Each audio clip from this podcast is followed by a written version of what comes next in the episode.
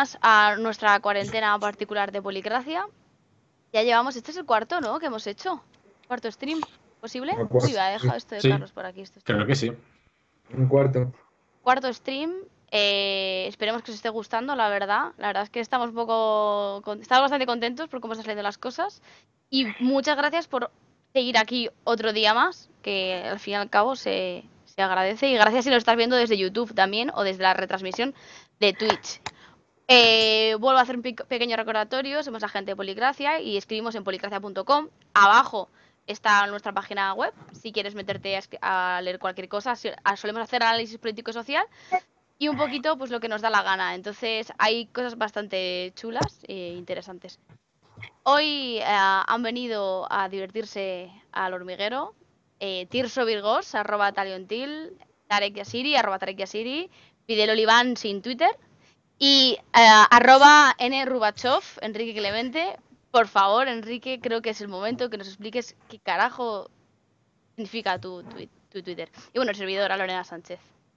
Esta era la pregunta que me tenías. No, pero me se ha ocurrido antes a Tarek y digo, me parece un buen momento. No, no, bueno, es, es un, es un protagonista de una, na- de una novela de Arthur Koestler, que es El cielo sobre el infinito. Y bueno, es, es un protagonista, vamos a decir, eh, eh, literario con el que me siento bastante identificado. Así que, bueno, pues ahí va también. El, el- el podcast anterior recomendé eh, Del valor y, y la esencia de democracia de Kelsen, pues eh, hoy recomiendo eh, la lectura de Koestler. Ay, hoy quería hacer Jaime una, una recomendación literaria. Ojalá esté y nos la haga. Eh, me parece que es una cosa que podemos empezar a adoptar, ¿no? Lo del tema de las recomendaciones literarias. Me parece buena idea. Hombre, claro. Yo es una cosa que siempre, siempre reclamo en Poligracia. Es verdad, eso es cierto. Pero Tarek no me ha dejado. Como que no. Cuando quieras. Maldito Tarek. Bueno, pues hoy, ¿qué vamos a hablar hoy? Eh, aquí no hay quien viva cuando tener portátil y terraza se convirtió en mera supervivencia. Eh, pues ya se podéis imaginar un poco de qué va a ir la cosa. Pero antes que todo, ¿qué tal estáis? ¿Cómo estáis? Sobre todo Tirso, Fidel, primera vez que estáis por aquí en nuestro stream. ¿Qué tal todo?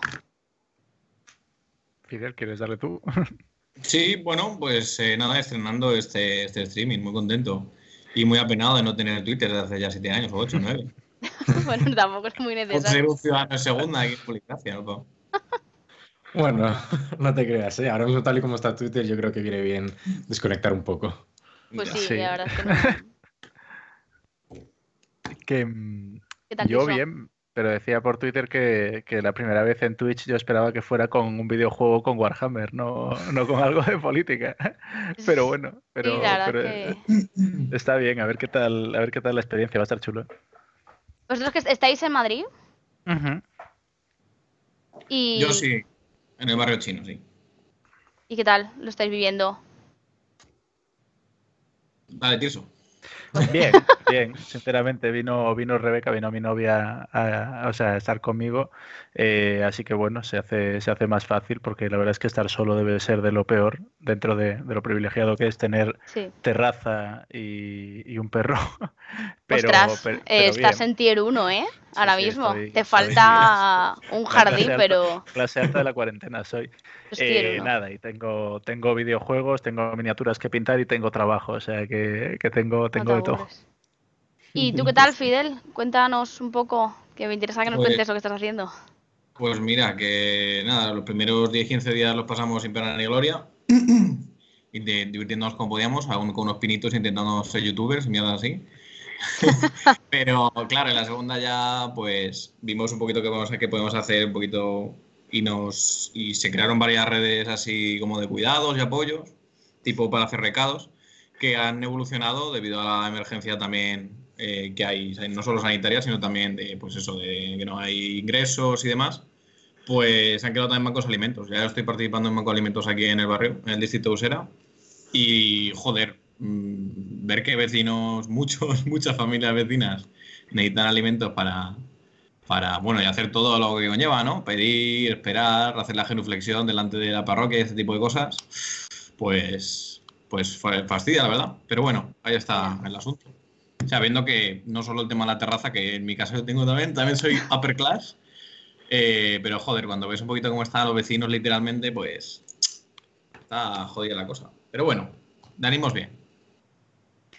Bueno, me alegro. ¿Y Tarek, ustedes? Enrique, Bien, bien, todo, todo sigue igual. Yo, bueno, ya, ya sabéis que no tengo ni terraza, ni balcón, ni perro, ni, ni nada de eso. No me da ni el sol que directamente al piso. un trastero, sí. ¿El qué, el qué? Es lo que tiene vivir en un trastero. Bueno, tampoco, tampoco es eso, ¿no? O sea, me, me siento privilegiado por, por, por donde vivo, que vivo aquí cerca de Atocha y tal. Y no es un barrio que yo creo que haya notado mucho el, el impacto ahora mismo de, de la crisis eh, que, que se viene, vamos. No, no, no lo he notado, lo poco que he estado fuera para hacer la compra. Pero, pero bueno, por lo demás, bien. La verdad que mi día a día no, no cambia mucho, se me hace un poco monótono todo. Pero bueno, ahí andamos. Yo tengo terraza, pero sobre todo tengo tesis doctoral, con lo cual estoy completamente entretenido. no te aburres tampoco. No. Para nada. Bueno, pues contadme un poquito. Eh, ¿Habéis visto a Conté? Bueno, no sé pronunciarlo, ¿eh? Eh, así que si alguien me, me corrige la pronunciación. Para empezar, no tenía ni puñetera idea de que Ferreras iba a entrevistar a- al primer ministro italiano. Eh, me he tenido que enterar por Twitter, cosa que a mí personalmente me ha dolido mucho. Pero. ¿Pero qué pasa? allá- ¿Que Fe- Ferreras te cuenta cosas a veces y esto no te lo había contado o qué? Se lo filtra. No sé. A ver, ¿tú, tú crees que si yo conociera a Ferreras Policracia no hubiera dado el salto antes? No, pero, pero, joder, no sé, es una entrevista que, joder, al menos no sé cómo se ha gestionado, pero, pero yo le habría dado un poco más de bombo. A lo mejor nos da un poco el, el- el dato de, eh, lo hablaba ayer, ¿no? La falta o, digamos, la poca europeización de la, de la opinión pública. No sé hasta qué punto llama la atención que eh, Giuseppe Conte mantenga una entrevista con, con Ferreras, pero ah, el contenido, el contenido es, ha sido, pues, pues yo creo que más... eh, en, este ejercicio ¿no? de presión de algunos estados para que la Unión Europea eh, impulse un, un proyecto un poco más ambicioso ¿no? en, en materia de en materia económica y en materia de asistencia social, bueno, pues eh, creo que ha jugado su creo que ha jugado su papel, pero no, no ha sido una entrevista, eh, digamos, eh, epocal, ¿no? Donde, donde Conte haya hecho una, una haya dicho algo novedoso, ¿sabes? Pero sobre todo porque creo que no lo sé, ¿eh? no sé si alguien tiene, eh, tiene ese dato. Creo que a lo mejor si Carlos no está viendo nos lo puede dar, pero creo que en, en la historia de la democracia este, este, este hecho pues no tiene cabida, ¿no? Que, que un primer ministro en un programa de tanta afluencia, un primer ministro extranjero, tenga una entrevista con, con, con un periodista en una televisión española eh, digamos, de, pues con, un, con, un consumo masivo, pues eh, llama mucha atención, ¿no? Sí, hombre, a mí, a me llamó la atención porque tampoco lo sabía, me enteré así luego igual que tú por Twitter, pero estaba pensando ahora que a Úrsula von der Leyen también la entrevistaron en la, en la 1, en la televisión española el otro día, pero claro, no, es lo mismo, no es lo mismo y, y aún así yo creo que de alguna forma sí que, sí que es llamativo que estamos viendo esto así un poco en prime time, ¿no? Que, que de repente pues... Eh, líderes europeos en entrevistado en televisión puede generar un poco, un poco este demos europeo que, que, a veces esperamos que se dé, ¿no? En, este caso, pues debido a la crisis que, que, tiene un impacto en todos los países, pues, pues, quizás es el comienzo de alguna forma. No sé cómo lo veis vosotros. ¿Te, te has fijado que eh, creo que tiene un poquito de relación, pero por enlazarlo un poco con lo que hablamos la semana pasada, el, el lenguaje bélico que ha usado eh, Enrique? Que si lo ha utilizado Conte. Sí, sí, no, lo ha hecho. O sea, la, eh, el titular, por ejemplo, es España e Italia son los soldados que están en primera línea, estamos en la trinchera. ¿Sabes? Me parece un poco eh, que quizás sea ese eh, pues, lenguaje común que está adoptando, no sé si Europa o el mundo. Eh, bueno, a ver, también se pueden dar muchos relatos. También yo he escuchado algunas entrevistas de Conte eh, y de alguna parte del gobierno donde, eh, digamos, también se ha utilizado la metáfora de, de, del equipo, ¿no? Del equipo deportivo que, bueno, tiene una victoria por delante y quiere conseguirla. Si lo ha hecho, ya sabes la opinión que tengo sobre, la, sobre el discurso bélico, ¿no? Yo creo sí, que se puede, se, se puede, construir unidad de muchas maneras, ¿no? De muchísimas maneras. Sobre todo porque creo que es un relato que tampoco quiero volver a repetir lo del otro día, ¿no? Pero eh, eh, creo que es un relato que puede confundir mucho y puede eximir luego de todas aquellas responsabilidades políticas que se puedan tomar, creo que eso exime demasiado, ¿no? Pero, pero si el titular es ese, pues, pues, pues bueno, pues, no, no, ya te digo que no es, no es, un... Más allá que tampoco tengo mucha simpatía por, por, por Conte, eh, no es un discurso que creo que, que, mm, sea eh, manejable por todos. Pero yo lo valoro, yo este, la, la, la, digamos que la entrevista a Ferreras, eh, o sea, la entrevista a Conte la valoro sobre todo por, por, bueno, cierto espíritu de solidaridad que creo que se está empezando a mover en, en determinados gobiernos para intentar hacer de contrapeso a determinados estados dentro de la Unión Europea, ¿no? Yo lo, yo lo, yo lo veo así, es decir, que no, yo, yo no estoy en Moncloa, ¿no? Pero no sé hasta qué punto ha podido haber alguna acción coordinada. Hombre, el otro día después de Pedro salió, salió justo Conte a hablar. Tipo, Pedro habló a las 7 el domingo y Conte habló a las 7 y media o algo así, el, el pasado, ¿eh? No, no este. Sí, sí. O sea, al- algo hay ahí, eso seguro. Claro. Dice que hay- hay- el objetivo es más o menos común. Decías, bueno, eh, von der Leyen también apareció en, en- en televisión, pero digamos que el estatus no es el mismo, ¿no? Al final No, es la, no. la Comisión Europea y estamos hablando de un primer ministro eh, eh, internacional, ¿no? Eh, extranjero. Que bueno, me imagino que, pues, a ver, no sé hasta qué punto eso tiene mucho interés que Conte eh, vaya a hablar de, eh, de esta cuestión a, a- a miles y miles de españoles, ¿no? Pero Hombre, no, quiero decirte que, lo- luego lo preguntaba, ¿no? Y decía, joder, yo no sé si hasta qué punto, si eso se anuncia en televisión, eh, la gente va a decir, joder, hoy, hoy Ferreras entrevista a Giuseppe Conte, qué alegría. Vamos a escucharle. No lo sé. Pero, bueno. También, por ejemplo, no sé si fue el domingo pasado, eh, Daniel Verdú le hizo una entrevista muy, muy interesante en el país a, a Conte, ¿no? Y digamos que el mensaje era más o menos eh, eh, parecido, ¿no?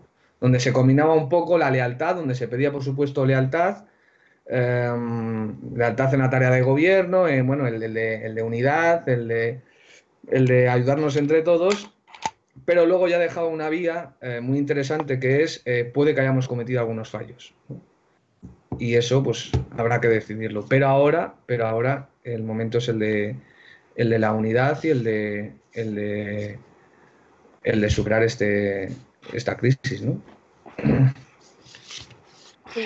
Tirso, Fidel, ¿algo sobre el tema de Conte? ¿Os apetece Yo no vi la entrevista, me enteré tarde. A mí, a ver, tampoco quiero ponerme a opinar fuera de ti. A mí me parece muy bien que, que aparezca un líder europeo en prime time, entre comillas, para, para hablar, porque me parece que sí que contribuye a crear demos. Sobre la pregunta que hacía Enrique, no tengo la respuesta. Yo también recurro a Carlos para ello, es como nuestra, nuestra pequeña Wikipedia, pero la verdad es que no tengo nada que añadir. O sea, no me parece, no, no es un tema en el que yo pilote tanto como para daros ahora un expertise o un insight tremendo.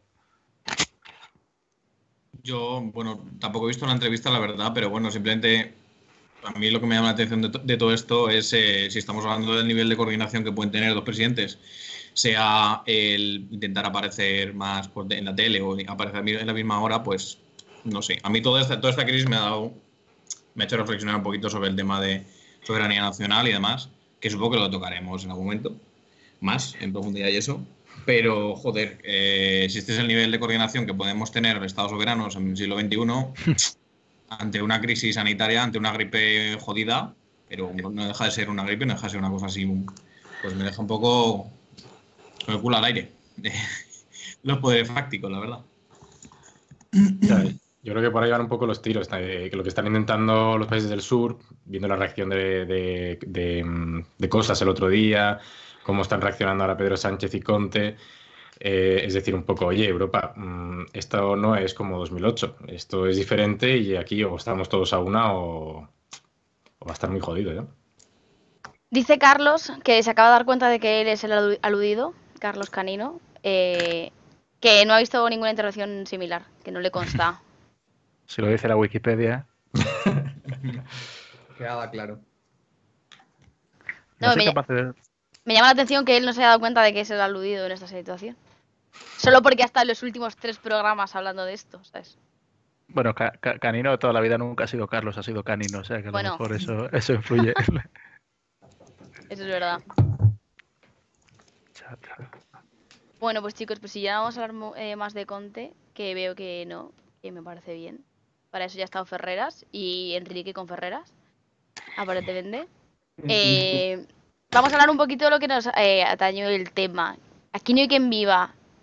Desigualdad, básicamente. Parece mentira, pero nos estamos, estamos evidenciando cómo tener un- una terraza o tener un balcón es calidad de vida en comparativa con, con vivir en un piso de 30 metros sin luz solar. ¿No?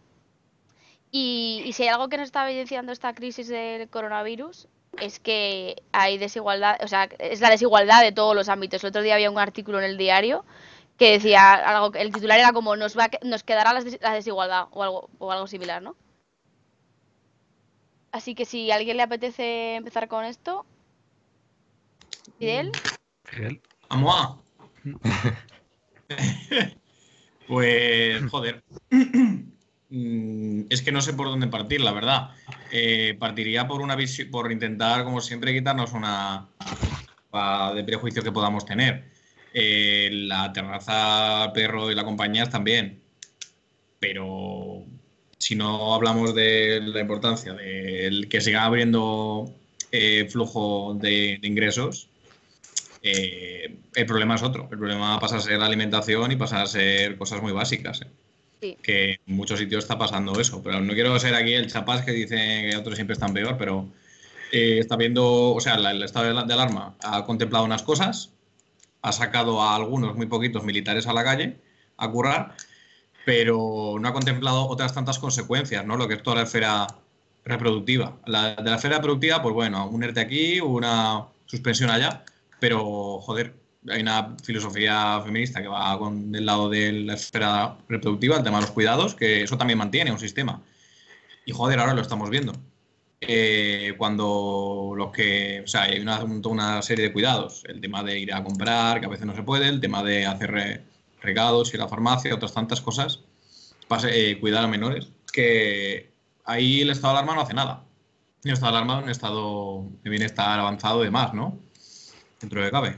Y eso no se ha contemplado. Y de hecho se está rompiendo, yo pienso que se está rompiendo comunidades eh, a un ritmo bastante, bastante grande, porque si solo está la policía para controlar el, el esto y no está tampoco para otro tipo de consecuencias del estado de alarma, pues estamos dejando muchas cosas a mitad, ¿no? sí, Claro, yo creo que, que por ahí van un poco los tiros de. O sea, el estado de alarma no tiene en cuenta las necesidades de la población en ese sentido, sino que es más una cuestión legal. Y creo que precisamente eh, lo que ha estado intentando hacer el gobierno ahora estas últimas semanas es ir sacando decretos que palíen esa situación, tanto por un lado macroeconómica como por otro lado social. ¿no? El- la intervención de Pablo Iglesias, creo que fue esta semana además, eh, muy en esa línea. Eh, eh, vamos a tener en cuenta las empleadas del hogar, el tema del alquiler, el tema de eh, pues los empleados temporales que reciban aún así una ayuda. Entiendo que, claro, este gobierno pone un poco el foco ahí porque al final pues, es un poco también su razón de ser, ¿no? Eh, Incluso cualquier gobierno, eh, estamos viendo en Europa, está intentando desarrollar ciertas leyes para, para paliar esa, eh, esas faltas de, de, pues de necesidades básicas que cualquier familia necesita para sobrevivir. Sí, pero yo quería, o sea, no sé hasta qué punto Fidel, eh, no me ha quedado claro eh, la figura que tienen que jugar las fuerzas y cuerpos de seguridad del Estado en el estado de alarma, más allá de garantizar el propio cumplimiento de ese decreto. Es decir, nos han confinado, por lo cual la tarea no es, no es pequeña. Sea, no, no, es, no, es, no es ninguna eh, tontería porque precisamente si nos están, nos están avisando de que esto es un virus que tiene una capacidad de transmisión mayor, creo que no hay mejor política o no hay mejor eh, eh, acción que intentar, bueno, pues que esas líneas de confinamiento se cumplan y, evi- y evitar que, acabemos con, esta regla de del, distanciamiento social. O sea, no, sé por dónde van los tiros. Yo entiendo, y corrígeme Fidel si me estoy equivocando, que más la línea de Fidel no es que reclame que el, esta- que el, que el ejército intervenga en, ciertos ámbitos de la sociedad, sino que, se ha que hay ciertas competencias que, o ciertas eh, variables que no se han tenido en cuenta, mientras que sí que se ha usado el ejército para restablecer el orden o lo que sea, mm, olvidándose de ciertas variables, como puede ser las eh, esferas más desiguales, el tema de la mujer, de los cuidados, de de los eh, recursos mínimos, ¿no? Entiendo que era un poco por ahí la, la crítica. Eso es, eso es, que no, no es que haya que, o sea, no es que haya que criticar el confinamiento, el confinamiento es algo necesario, eso luego del, toda autoridad sanitaria recomienda, ¿no? Eh, pero, joder, es, es lo otro que he comentado, el tema de que se contempla esa parte del, del golpe, o sea, del estado de alarma o de esta de plan de, de, choque, por así decirlo, se contempla esa parte, la parte de confinamiento, pero una vez eh, que estamos en confinamiento, y este es el motivo de, de, ese programa, pienso yo, no estamos todos en igualdad de condiciones.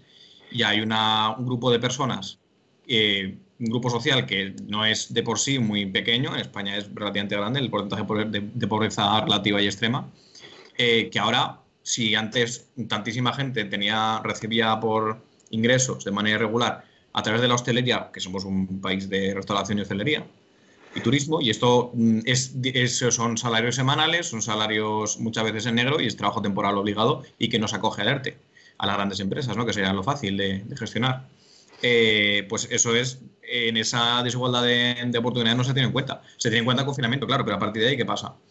Mm, esa es un poco la cuestión, que hay tantísimas cosas que no se han... Quiero decir, he puesto el tema del ejército porque son los currelas, bueno, currelas, el grupo que debería en, en, momentos de emergencia eh, llevar las, tareas, pues como son el tema de la morgue, como son cuando se derriba un, río a reconstruir y estar en primera línea, pues ese tipo de cosas, ¿no?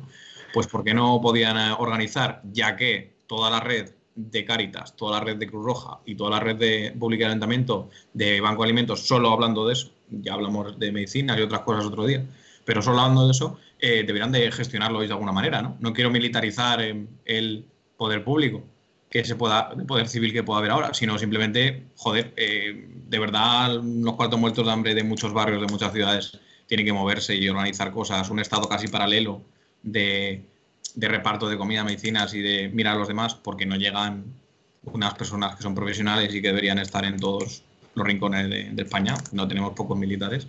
No lo sé, ¿eh? da igual, no es por cuestión de los militares. por ellos porque, porque tiene una, una, unidad que se llama UME. Solo por eso, joder.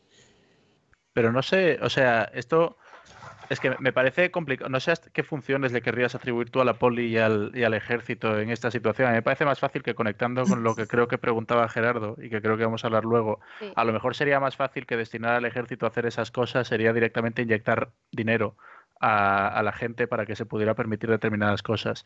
Es que no, no sé si te refieres también, porque claro, o sea, hay, un problema aquí.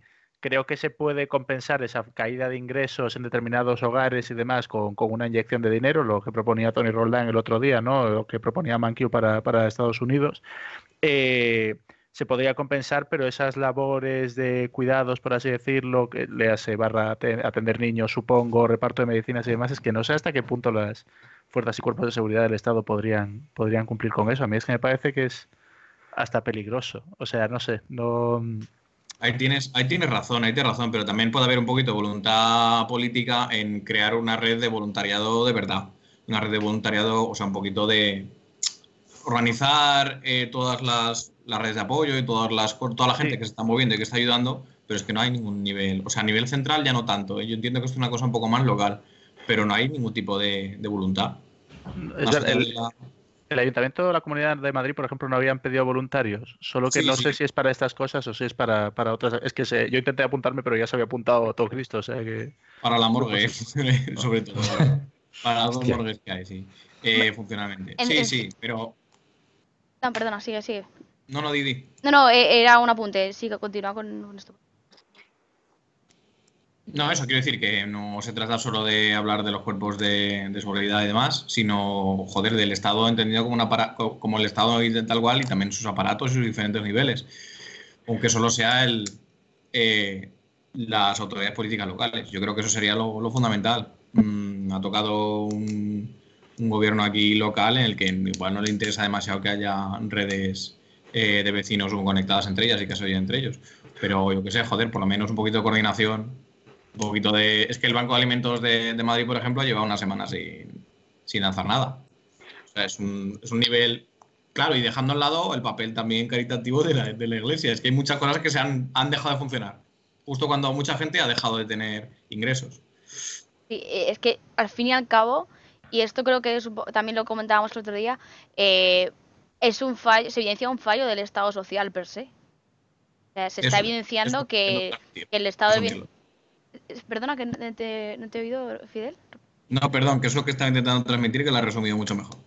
Al final eh, es lo que estamos viviendo. Está fallando el Estado social, está fallando eh, la sanidad, está fallando la educación, está fallando todo. Pero ¿no crees que también es un poco, me refiero que es inevitable, en el sentido de que es algo para lo que no estaba preparado? O sea, está construido para amenazas diferentes, me parece, el estado del bienestar, que de pronto una pandemia, o sea, que yo, yo soy bastante crítico con la actuación de prácticamente todos los gobiernos de Europa, o sea, con el de aquí el primero y demás, porque me parece que hubo un periodo de negación cuando la evidencia se estaba acumulando bastante amplio. Pero es que me parece difícil que un Estado tenga los mecanismos para lo que dice Kahneman, ¿no? O sea, aprendemos mucho mejor de las cosas que ya han pasado que de las cosas que están por pasar. O sea, que, casi todos los eh, mejoras en aviación se hacen cuando hay un accidente, no antes. Eh, pues en este caso lo mismo, es que creo que es algo totalmente, entre comillas, imprevisible para lo que el Estado no está preparado de ninguna manera. Que, que lo comparto, o sea, no sé la situación de las redes de apoyo locales y demás, eh, y es probable que, que falten elementos y me fastidia que no haya quizás sociedad civil barra determinada acción del ayuntamiento, comunidad o lo que sea, va a cubrir el hueco. Pero el Estado yo creo que estaba bound to fail. Es que, no sé, me parece muy complicado. Es, para- es evidente que, que, digamos que frenar esto y prepararse para esto, yo creo que no había nadie preparado para ello, ¿no? Y entonces va a ser un poco, pues eso, capitán a posteriori, pero habrá estados, y creo que eso se va a evidenciar, evidenciar después, que han sido, que serán más resilientes a esta crisis.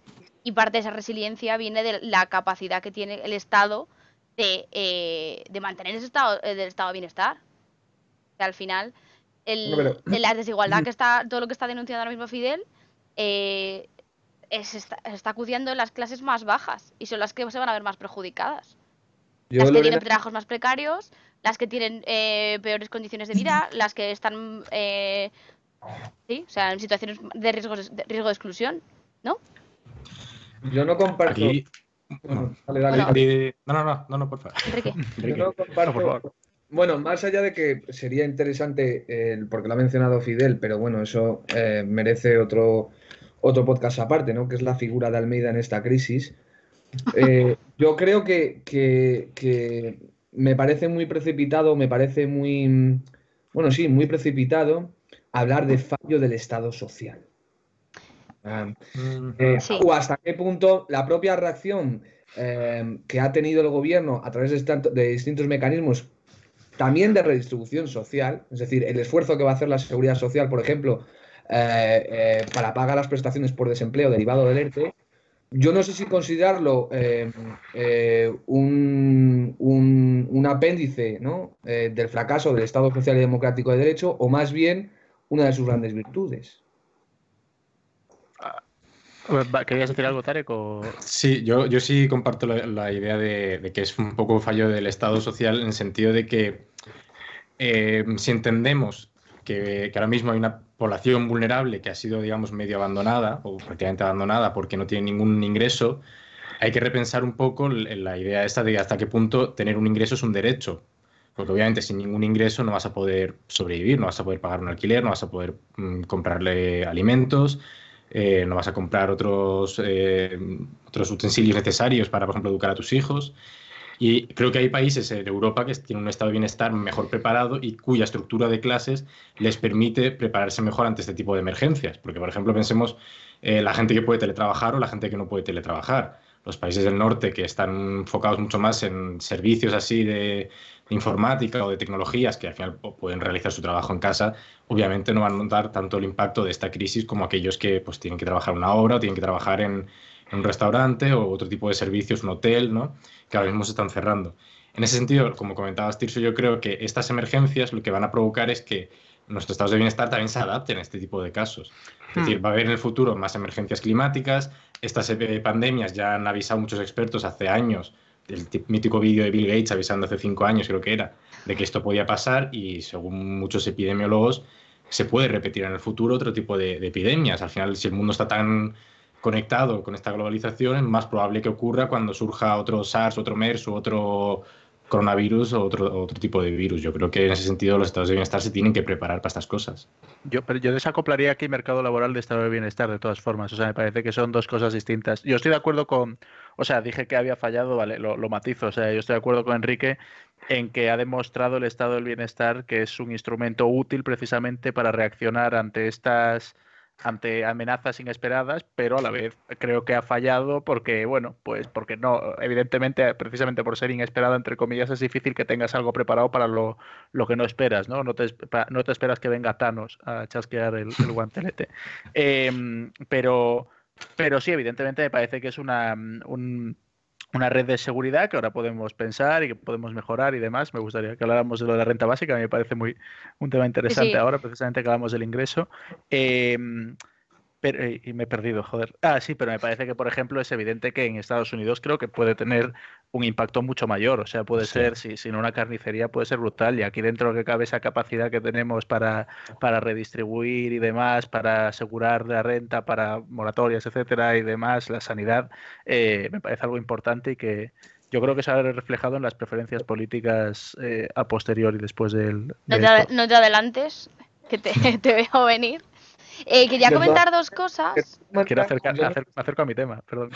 De todas maneras, yo no sé, a lo mejor, no sé si Fidel Tiso, a lo mejor Tarek sí que lo controlan, ¿no? Porque eh, eh, por lo que he leído, el, el- el sistema, por ejemplo, de seguros privados en Estados Unidos eh, están muy ligados al contrato de trabajo, ¿no? Y en el momento en que hay una destrucción absoluta de contratos de empleo, esas personas pierden su, su, su, su póliza de seguro privado con los efectos tan, tan, tan, tan, vamos a decir, casi criminales que tiene eso, ¿no? Por eso digo que también habría que poner un poco en perspectiva. Por supuesto, eh, eh, tenemos una red de seguridad que ha dicho Tirso, un estado de bienestar en cierto sentido bastante potente, pero que si es inteligente, ¿no? Es decir, si incorpora el concepto de inteligencia a su propio funcionamiento, puede ser capaz, ¿no? De aprender de esto y llevarnos a instrumentos eh, muy interesantes con sus limitaciones, pero muy interesantes, como por ejemplo la renta básica, ¿no? Claro, a mí lo que me preocupa, eh, y por un poco sacar aquí el, el típico comentario es que nadie piensa en los niños, ¿no? El, el- el sentido de- en el sentido de que no solo eh, por el efecto que pueda tener, por ejemplo, mismamente la alimentación, una alimentación limitada, tiene efectos luego en el desarrollo cognitivo de los niños a largo plazo. Y ese desarrollo luego tiene un impacto en el resultado académico y, pues, eh, y así pues, va, va al final eh, teniendo cada vez un impacto en, en acaban luego, digamos, en la clase de destino, teniendo en cuenta su clase de origen, ¿no? Y aquí en España tenemos un poco un problema en ese sentido comparado con otros países europeos. Y Italia también tiene un problema en ese sentido. Y luego, si lo llevamos un poco ya al, tema educativo, el no poder ir al colegio acrecienta este tipo de desigualdades. Porque no es lo mismo tener tú en tu cuarto un ordenador para poder estudiar que tener que compartir un ordenador con toda la familia, tener que estudiar en el salón porque en tu cuarto compartes habitación con tu otro hermano. Eh, ¿Sabes? Al final son pequeños detalles que suman y que por eso el colegio eh, y, la educación es muy importante para intentar reducir el papel de estas desigualdades. Si creemos, digamos, en, en una meritocracia pura, no debería importar tu clase de origen para luego, depende de dónde acabes, eh, como clase de destino, ¿no? Y en ese sentido, las, ahora mismo las probabilidades de acabar una clase alta siendo de clase baja son bajas. Muy bajas. Y son bajas. Entonces, cuanto más tiempo dure este confinamiento, más se va a notar luego en los resultados académicos de los, de los chavales en el colegio. Eh, que antes de que te metieras en ese tema, Tarek, porque te, también te veo venir a ti. Cállate, eh, por favor, Tarek. no, Todo- todo es que quiero, una- quiero recuperar un comentario que ha hecho Carlos que me ha parecido súper interesante y re- en relación a una cosa que ha dicho Fidel que hemos pasado por alto. Y es que decía que respecto a los servicios esenciales, en el, en el borrador del Real Decreto se consideraba a las empleadas domésticas un servicio esencial. Y que en el final, en la- la resolución final, eh, se cayó de alguna manera. Y, y me parece me parece súper interesante el, el por qué se ha llegado a esa conclusión y hilándolo a lo que decía a, a Fidel de la condición de mujeres como población de mayor riesgo por el tema de los cuidados. Que había un artículo muy interesante que salió hace unos días que hablaba de, de eso. Eh, no sé si a Carlos se atreve a decir eh, una. se atreve a deducir o no sé, o hacer una suposición de por qué salió ese. las trabajadoras domésticas de- como servicio esencial. Y no sé si os atrevéis vosotros a decirlo. Pues ahí me ha pillado, la verdad. Yo tenía en mente que, que estaban en el decreto, pero ahora si dice que no, pues me fío de Carlos, claro. Que Yo yo- no lo sé. mm, cabe la duda si tiene precisamente relación con, con, ser- con el tema de, de los cuidados y cómo se están exponiendo más las mujeres a- al virus. Porque por ser un sector tradicionalmente feminizado. No sé Ujú. si alguien. Empleadas del hogar, de todas formas, entendidas como, como limpieza o también como asistencia a personas mayores y demás. Porque yo he de decir que solo me leí el borrador de la SER, el borrador definitivo eh, punto .pdf, punto .doc, ahora sí, de las 23.38 no, no lo vi. O sea que en esto no Pues- estoy... Si Carlos se pronuncia, que es el que lo ha comentado, porque ahora Hmm. mismo me pillas, no lo sé yo tampoco. Porque, porque, por ejemplo, a ver, yo entiendo, o sea, me parece una perspectiva interesante lo de lo del no querer quizá que determinadas personas dejen de trabajar, entre comillas, por pues por miedo, me imagino, a que pierdan sus ingresos precisamente esos sectores más, más vulnerables. Mira, dice que cuida- cuidados, sí. En limpieza, Vale. no. Vale, es, a ver, normativamente me parece lógico. Luego entiendo que puede haber razonamientos económicos detrás. Por ejemplo, es que mi, a- mi abuela no puede moverse y tiene que ir alguien a, a ayudarla. O sea, me parece que eso es evidentemente esencial. Otra Eran- cosa es que esa persona fuera limpiada. Pero os recuerdo que es el mismo planteamiento de las peluquerías, ¿eh? O sea, las peluquerías Mm. eran necesarias por las personas mayores que no podían Ah. lavarse. la Y luego lo- lo al final lo han cerrado. O sea, Y ahora al final por pre- por- habrá- Por presión social, quiero creer, fue, eh, se cerró. Pero en principio esa era la justificación. Sí, sí, creo recordar que sí. Pero vaya, es lo que comenta Tirso. eh, es eh, precisamente, o sea, no tanto, o sea, hay una motivación económica detrás que ya me parece por sí eh, válida para mantener este tipo de cosas. Si no es el tema del trabajo, o sea, de mantener el trabajo, que sea alguna, pues yo qué sé, alguna alternativa.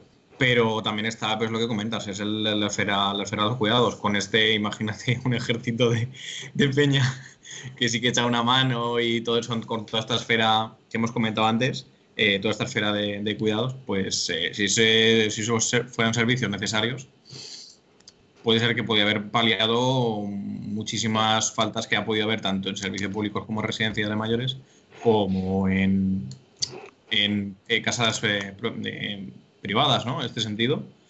Pero bueno, en cualquier caso me parece un error quitarlo de servicios esenciales mientras están incluyendo eh, cosas loquísimas como que el papayón, o otras tantas eh, de servicio de comida a domicilio, lo sé, lo sé de primera mano, tengo un amigo que trabaja ahí, sea un eh, algo de primera necesidad. Es mentira, no es de primera necesidad porque ni siquiera están dando un apoyo social como pueden dar otros, yo qué sé, panaderías o cosas así que dicen, venga, damos una parte a, para repartir alimentos, lo que sea, ¿no? Es, y además la gente cada vez más está, pidiendo cosas. Y también tengo otro colega que trabaja en, en Amazon y eso tres cuartos de lo mismo. Amazon también es un Sí. servicio logístico que puede tener, es cierto, cosas importantes, pero están cargando lata, eh, cajones y cajones de cerveza y otras tantísimas cosas. Y esto no es una anécdota tipo, ay, tengo un amigo que no sé qué. Es una realidad bastante gorda. Amazon está haciendo multitud de funciones, como otras tantas empresas, que todas del mismo estilo, ¿no?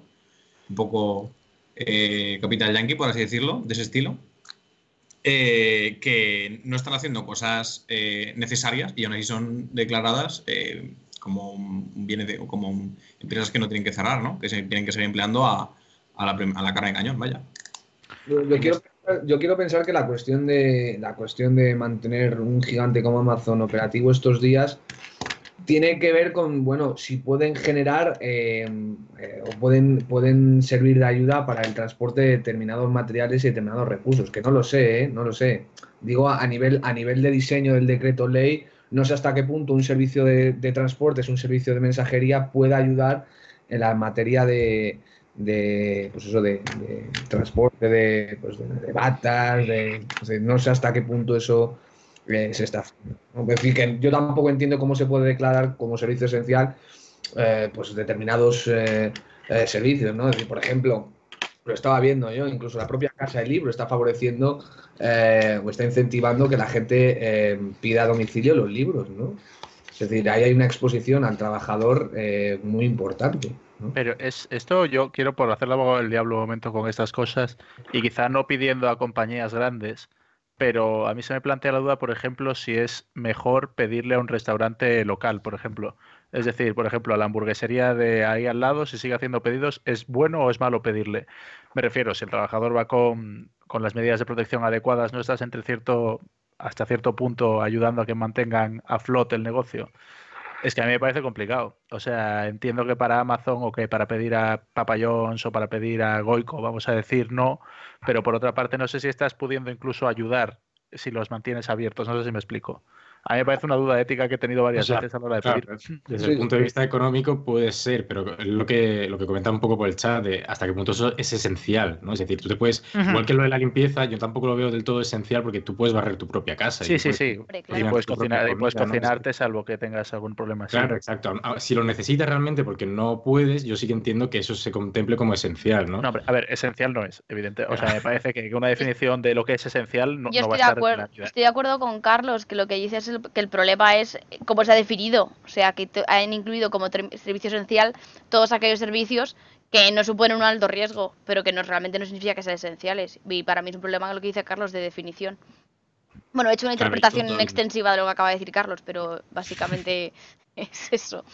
Eh, y ese es el, el tema. Entonces, yo creo que eh, también me planteo la, la moralidad de decir, ¿y si pido a mi bar del local en lugar de a una gran cadena? Porque si el bar local está abierto es porque necesita seguir eh, ingresando, ¿no?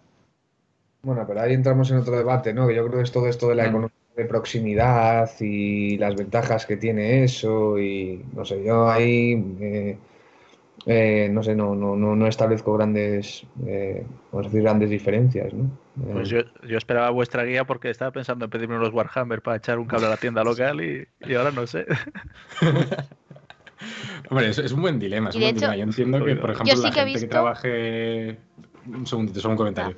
La gente que trabaje en Amazon, eh, al final tiene mucho contacto entre ellos los empleados que trabajan con la paquetería. O sea, un repartidor al final trabaja solo, más o menos, ¿no?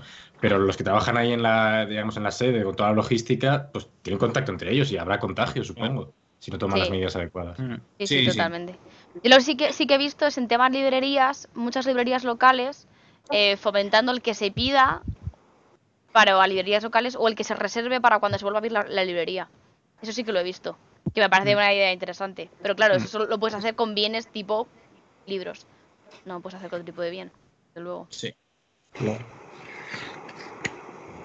Vale, pues, na- pues si queréis vamos a hablar un poquito de eh, el tema educativo que decía Tarek, que le he cortado, le he visto ya lanzado, pero que, que es básicamente, para mí eso es básicamente uno de, lo- uno de los problemas que estamos teniendo ahora más, bueno, dentro de todos los problemas que estamos teniendo, ¿vale?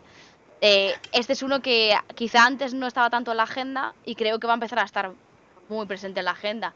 El problema educativo, porque ahora se ha evidenciado que ni profesores pueden dar eh, educación a distancia, ni alumnos pueden recibir educación a distancia, ni padres pueden trabajar y estar ayudando a sus hijos a distancia. Eh, si quieres comentar lo que es, eh, estabas diciendo, Tarek. Sí, a mí lo, lo que me preocupa de este tema es que una cosa es, bueno, puede ser ahora de repente solo un mes, pero esto tiene pinta primero de que va a ser largo, puede ser dos meses o... mm, o sea, Creo que han confirmado- Creo que han Claro, confirmado que los colegios no vuelven, pero no sé si es rumorología de Twitter o es cierto. Yo lo he leído. Las, las universidades, ¿no? Las universidades están cerradas ya, eso es segurísimo, no va a haber clases presenciales. Los colegios mm, no lo tengo claro todavía. No lo sé, Yo Y lo he leído, pero no sé. Claro, es que esto puede repetirse luego en, en las próximas Navidades, o en, en octubre, luego en noviembre, o pueden darse periodos así de repente se cierran un mes, vuelven a estar abiertas, se cierra otro mes, porque hasta que no haya vacuna no está muy claro cómo, cómo va a evolucionar esto, ¿no? Y lo que me preocupa sobre todo es eso, que a largo plazo luego eh, se mantengan estas desigualdades. El colegio al final, la educación en general, tiene el efecto de intentar reducir el, el papel de la desigualdad y tener un efecto igualador. Por ejemplo, las vacaciones de verano suelen aumentar también estas desigualdades, porque no es lo mismo que te puedas ir de viaje con tu familia pues, a Egipto, a China, a Estados Unidos y conocer otras culturas, o poder irte a un campamento de verano, poder hacer las tareas estas así que da el colegio siempre durante el verano en una academia o, o tener que estar ahí en, en tu casa, ¿no? Entonces, al final, esto es un poco como unas vacaciones de verano, pero a lo extremo. Yo- yo- Mm. estar encerrado en tu casa. Sí. No, no sé cómo lo veis vosotros. Luego también, por ejemplo, estaba pensando ahora el... el- bueno, me Sí, no, de hecho iba a decir que, que aquí para mí lo más vital es el papel que está teniendo la brecha digital en las casas. O sea, nos estamos encontrando con que lo- padres que no tienen estudios superiores tienen que aprender a usar tecnología de un día para otro y no solo eso, también ayudar a sus hijos con los deberes. Que tienes aquí las dos... Uy, No sé, no sé cómo ha sa- pasado eso. Qué bonito. Es decir, tienes como dos vías de la desigualdad que te llevan al mismo punto y es que bajo nivel educativo, bajo nivel de ingresos ya no, no te permite a ti apoyar a tu hijo con los deberes y con la educación, que es lo que te suple el colegio para paliar esa desigualdad que decía Tarek, pero es que además le supone una brecha al padre que tiene que entrar en, en un mundo que no conoce. Y esto tiene mucho que ver con el tema de la, de la exclusión tecnológica que al final la gente que no es capaz de entrar en la tecnología, por así decirlo, se queda excluida del aporte económico a la sociedad. Cuanto menos desarrollo tecnológico tienes a nivel familiar, a nivel personal, mejor dicho, eh, menos eres capaz de aportar a la sociedad. Entonces, nos estamos encontrando eh, diferentes casos de brechas tecnológicas. Primero, hay algo de, de brecha de acceso, porque lo que antes hacía Tarek un buen apunte eh, familias con tres niños que tienen un ordenador. Familias con dos niños que tienen un ordenador de su padre que tiene que trabajar y, y los, niños no pueden acceder. O sea, hay muchas casuísticas. Tenemos una brecha de acceso, lo primero. Que aunque sí que es verdad, se, se está, redu- o sea, se está reduciendo, no suele ser la más acuciante, el, ter- el tema de eh, poseer tecnología, de tener acceso a algún ordenador. De hecho, ayer estuve viendo un- los datos del INE para, para ver cómo estábamos en España y no salía, salía como que el 90% de la gente tenía conexión a internet, ¿no? Pero claro, bueno, y aquí estoy interrumpiendo cuando queráis porque estoy soltando mi chapa, te lo aviso.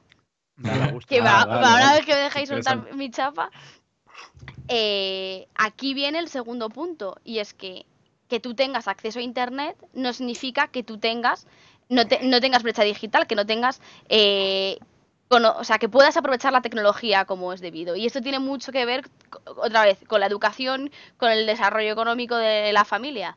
Eh, de hecho, el, el término de brecha digital hace tiempo que se quedó, se quedó atrás el concepto de brecha física, sino que ahora se divide en tres, en física, eh, de skills, de habilidades, y de, de outcomes, de, de cómo tú puedes aprovechar eso, ¿no? Entonces al final uno lleva a la otra, pero el problema está en que las skills son las que dependen muy fuertemente de, lo, de lo económico y de lo social, y de tu contexto social. Ya te da igual, ya no estamos hablando de que los niños sepan usar ordenadores o no, que eso es mentira, eso ya está demostrado que, que los niños no salen con un ordenador debajo del brazo.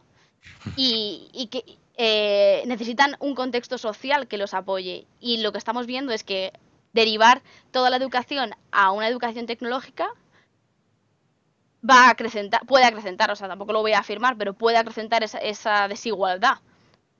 No, no- Porque- no he entendido esto último. ¿Cómo?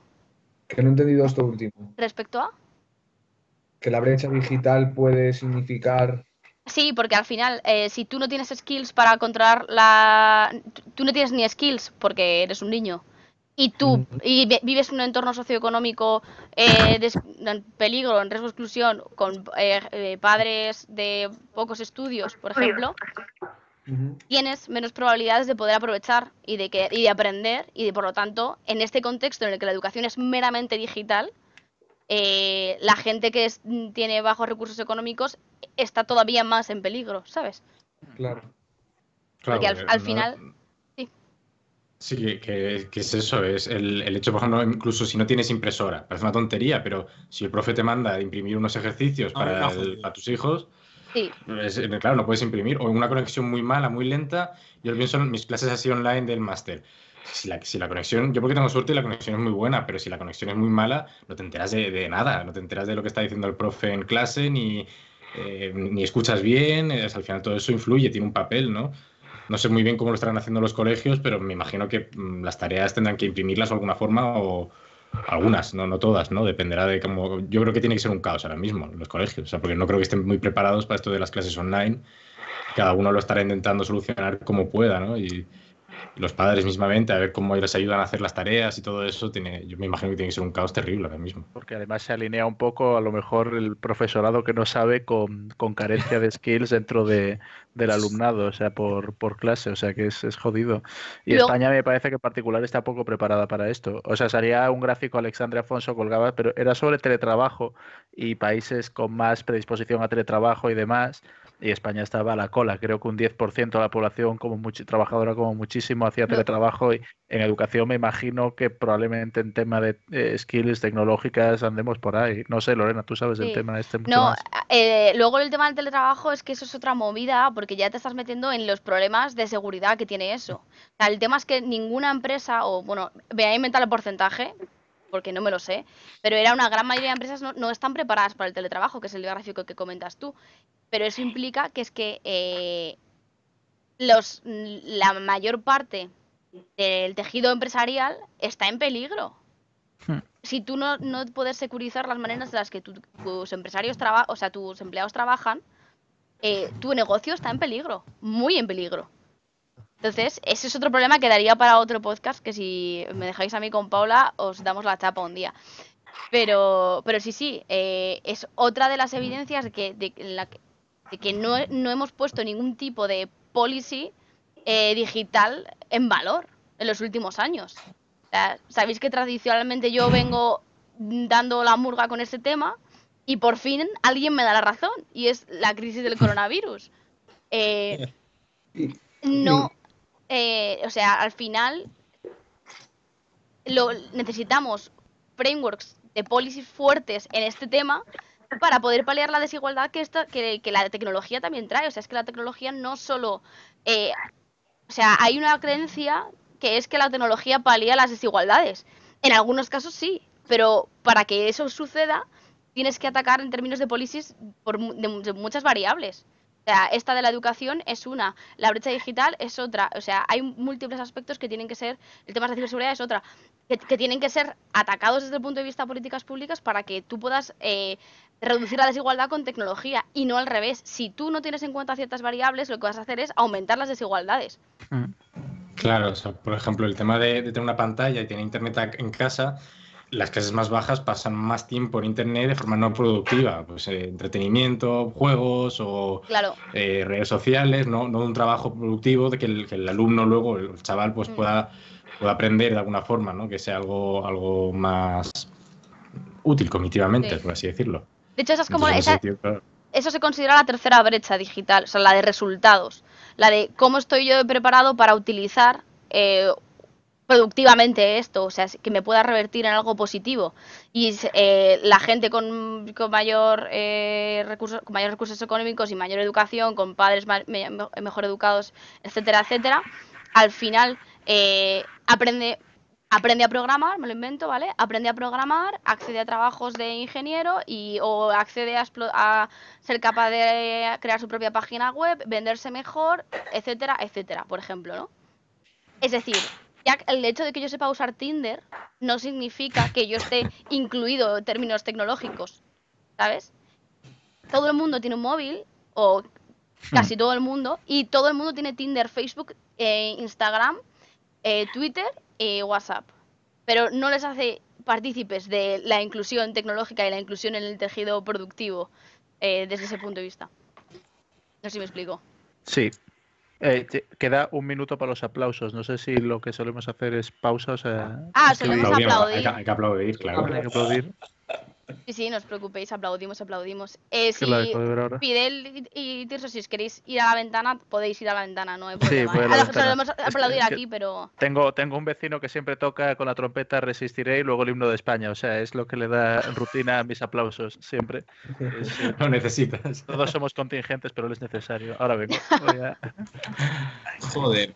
En mi caso se trata de unos, mm, creo que viven como 12 o 13 latinoamericanos al, la- al lado y, y ponen canciones también con el Resistiré, pero también cosas viejunas de Víctor Manuel y cantantes así boleros antiguos. Qué maravilla, ¿no?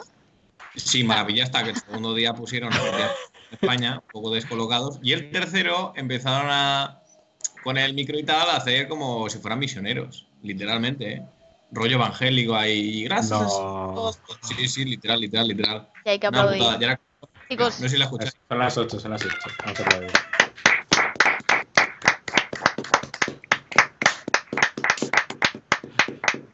Qué bonito. Ay. hace poco habéis aplaudido un poquito más, ¿no? Venga. Si el chat se quiere aplaudir, sabéis que podéis aplaudir y volver, no hay problema. Ha vuelto por no resistiré, qué mierda, macho. ¿No lo, ¿no lo oís esto? Sí, algo se Sí, oye. sí, pero no se oye mucho. Bueno, por primera vez eh, estoy viendo a los vecinos de enfrente que son unos. cam- Pensamos que son camellos o algo por el estilo porque no los he visto en tres años y solo salen para aplaudir. Ha vuelto por no resistiré, qué mierda, macho. ¿No lo, ¿no lo oís esto? Sí, algo se Sí, oye. sí, pero no se oye mucho. Bueno, por primera vez eh, estoy viendo a los vecinos de enfrente que son unos. cam- mm, Pensamos que son camellos o algo por el estilo porque no los he visto en tres años y solo salen para aplaudir. Bueno, está bien. Están rompiendo ahí su cuartada para aplaudir, macho. ay, ay, ay. Pues parece que esto está, está llegando por el mundo entero, lo de aplaudir, ¿eh? Sí, Solo que a, a diferentes horas, creo Sí. que en la India lo hacen a las 5 de la tarde, pero no sé dónde, bueno, las noticias creo que lo vi, que en varios países ya a las 8 también estaban Sí, aplaudiendo. en para- Reino Unido lo están haciendo y se lo, están, lo- se lo han apropiado. Estoy bastante gente de allí de, de Londres y lo tienen como algo suyo y yo pensando, pero bueno, pues si estudiamos nosotros haciéndolo, vamos. y seguramente lo habrá inventado un chino antes, eso. Seguramente. Llegan los americanos y pensarán que se lo han inventado ellos. Poco se habla, por cierto, de la labor de China ¿eh? en este canal. Pues estaba en nuestro guion la semana pasada, pero una cosa llevó a la otra y nos hemos hablado de China. De, mane- de manera implícita sí que se tocó. ¿Lo de? Que de manera implícita sí que se tocó. Mm, A ver, estuvimos hablando de deriva autoritaria post-COVID-19. sí, sí.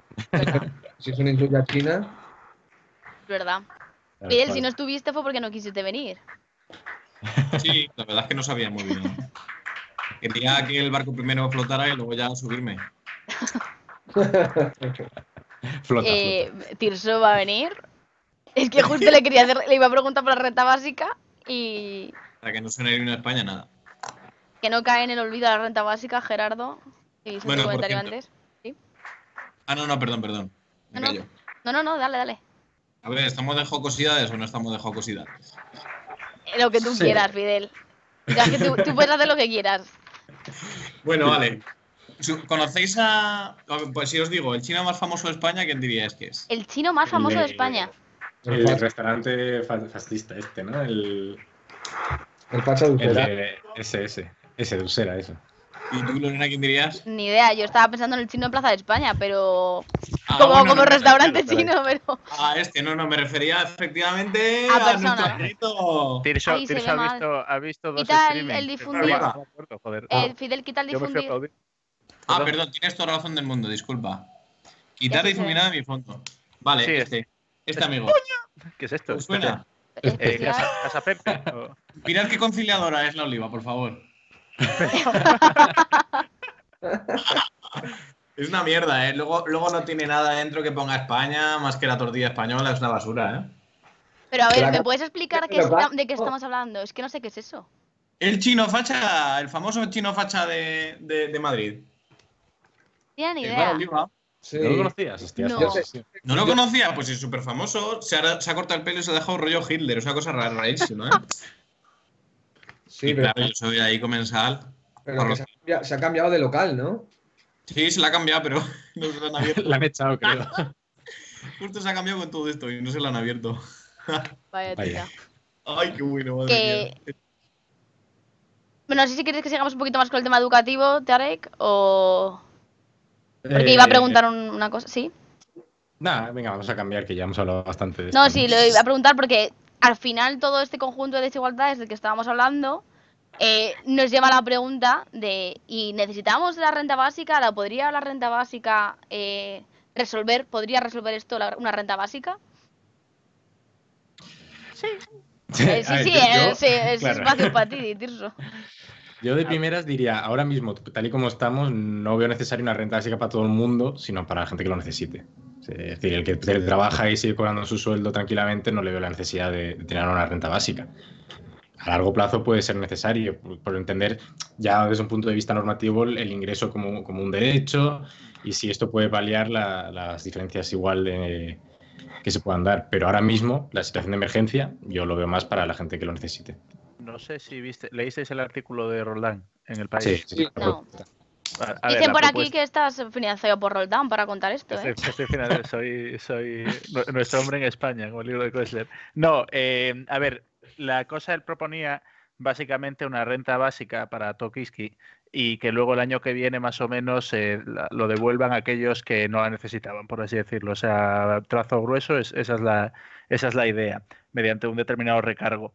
Eh, Canino y Toby y Armán creo que también me lo comentaron por Twitter, porque yo dije que a mí me parecía, igual que dice Tarek, mucho mejor una renta, un ingreso para determinados niveles de renta o para personas afectadas por pérdida de empleo y demás, porque me parece mm, que el problema que tiene la propuesta esta de Tony, voy a encender la luz porque me estoy quedando ciego, eh, el problema que tiene la propuesta de Tony es que creo que a la gente en general, o sea, no, no veo vendible políticamente que tú le digas a la gente, para mí ese es el principal problema, decirle a la gente, no, mira, esto toma 600 pavos al mes ahora, pero el año que viene un recargo y un impuesto ahí. Y creo que además convertiría la renta básica en una política antipática y de tiempo de guerra y a mí no me gusta eso, a mí me gustaría que una renta básica de, de normal.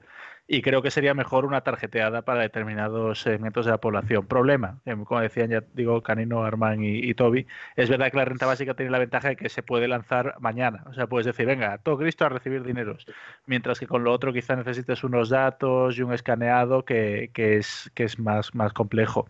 Eh, no me acuerdo, ah, eso, y Armán también me comentaba que es verdad que la renta básica, el efecto es que puede generar incentivos perversos para el empleador que decida echar en lugar de mantener si sabe que esa persona tiene otra fuente de ingresos. Pero ahí ya no controlo tanto, no sé qué os parece. Yo hay una, hay una, hay una cuestión, ¿no? Porque, bueno, normativamente sí que puedo compartir la, la- la necesidad de una, de una renta básica eh, universal. Eh, a mí, sobre todo, me ahí no sé si Tirso me puede responder, me, me- me preocupa más el después, ¿no? Que tiene que ver mucho con el contexto eh, institucional, el contexto cultural en el que se inserta la, renta básica universal, ¿no? Porque al final, esa renta básica universal se tiene que financiar eh, me imagino, a través de unos, de unos ingresos extras, a través de, de- de impuestos, y no sé hasta qué punto se puede vender, como tú has dicho, políticamente, que aquellos ¿no?